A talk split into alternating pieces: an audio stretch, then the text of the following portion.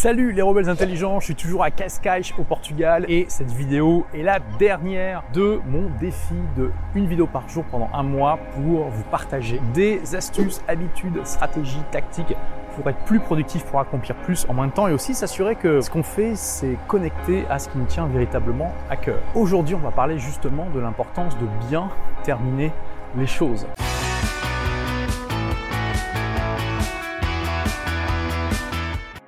Dans n'importe quel projet, il y a un moment où il faut décider qu'on l'a terminé, ou en tout cas qu'on a terminé une certaine étape. Et alors, comme un artiste, il faut savoir signer sa toile et ne plus jamais y revenir. Et pourquoi c'est important de comprendre ça? Parce qu'on peut parfois se laisser embarquer dans une sorte de perfectionnisme à outrance qui nous pousse à toujours améliorer quelque chose. Ça peut être un livre, un produit, un projet, en se disant que on veut l'améliorer. Et vous savez quoi? Quel que soit ce que vous créez, il y aura toujours des moyens de l'améliorer.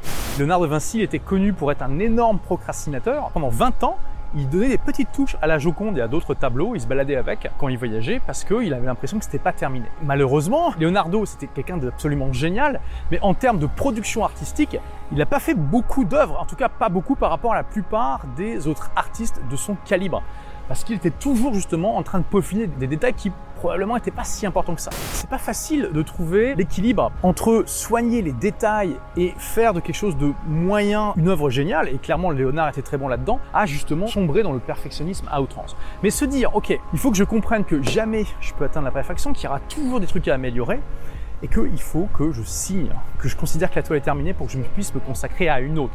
Et comprendre que cette envie d'amélioration, je peux l'avoir certes dans ce projet, mais je peux aussi l'avoir dans ma vie.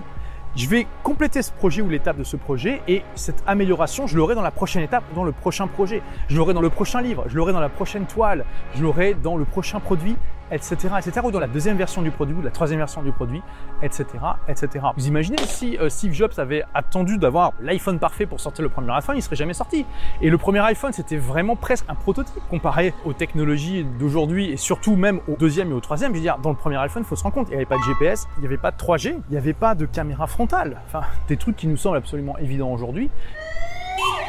Et n'empêche que ce tout premier iPhone était déjà en lui-même une révolution malgré toutes ses imperfections. Et c'est aussi parce que Apple a sorti l'iPhone, qu'il s'est confronté à la réalité du terrain, il a pu avoir les retours des utilisateurs, qu'il a pu améliorer son produit et que chaque année il en sort un nouveau. Je parle en connaissance de cause parce que le gars qui vous parle, qui te parle, parce que bon là on arrive à la fin de la vidéo, tu es toujours là, c'est que tu es ultra motivé.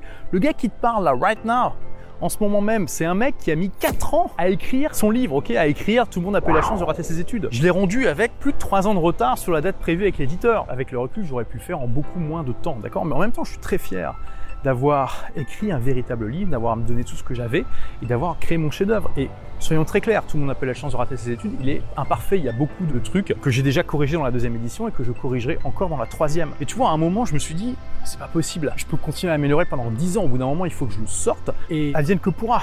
J'ai tout donné, je pourrais encore tout donner pendant un an ou deux, mais là, clairement, il est temps de le sortir et donc j'accepte les imperfections qu'il a et on verra s'il arrive à toucher son public, s'il arrive à apporter de la valeur et si c'est le cas, eh bien, j'améliorerai la deuxième version, la troisième version, etc. En plus, là, la traduction en anglais a été terminée et mon éditeur américain m'avait demandé aussi d'apporter des corrections, de diminuer la taille, etc. Donc ça a été aussi à nouveau une opportunité pour améliorer ce truc qui aurait pu rester, euh, comme Léonard l'a fait pour la Joconde, 10 ans ou 20 ans dans un tiroir.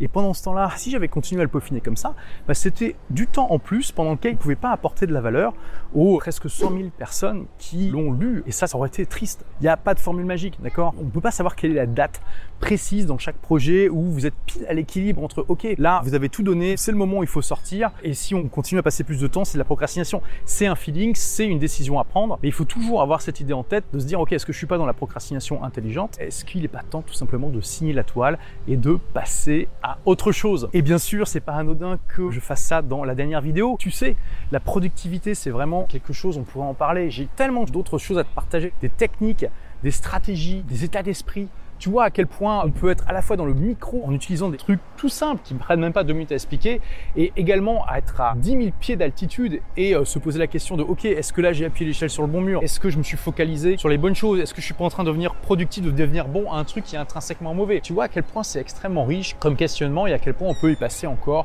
des semaines, des mois, des années. Mais voilà, je m'étais fixé comme limite de faire 30 vidéos en 30 jours. Il est temps pour moi de signer la toile. Ce qui m'intéresse plus particulièrement, c'est que tu me dises qu'est-ce que tu as appliqué là maintenant aujourd'hui de tout ce que je t'ai partagé et qu'est-ce que tu as vu comme différence dans ta vie? Partage ça, ça sera extrêmement intéressant. Je te rappelle que donc j'ai lancé ce défi de productivité pour fêter la sortie de mon journal de productivité Agir et réussir. Et si tu ne l'as toujours pas procuré, il y a encore temps. Il n'y a pas de date limite hein, sur l'offre que je fais, à savoir que pour donner un coup de boost aux euh, librairies physiques, je t'offre une formation qui s'appelle une entreprise qui cartonne si tu vas l'acheter dans une librairie donc à côté de chez toi. Donc ça peut être une Fnac ou un Cultura ou un Furet, hein, peu importe la taille. Ce qui est important, c'est que ça soit une librairie physique. Pour recevoir cette formation, il te suffit d'envoyer une photo du ticket de caisse à message au pluriel olivier-roland.com. Mon équipe se fera un plaisir de te donner l'accès extrêmement rapidement.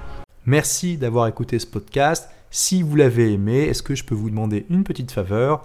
Laissez un commentaire sur iTunes pour dire ce que vous appréciez dans le podcast tout simplement. Ça aidera d'autres rebelles intelligents comme vous à trouver le podcast et puis à être inspirés tous les jours ou presque par lui.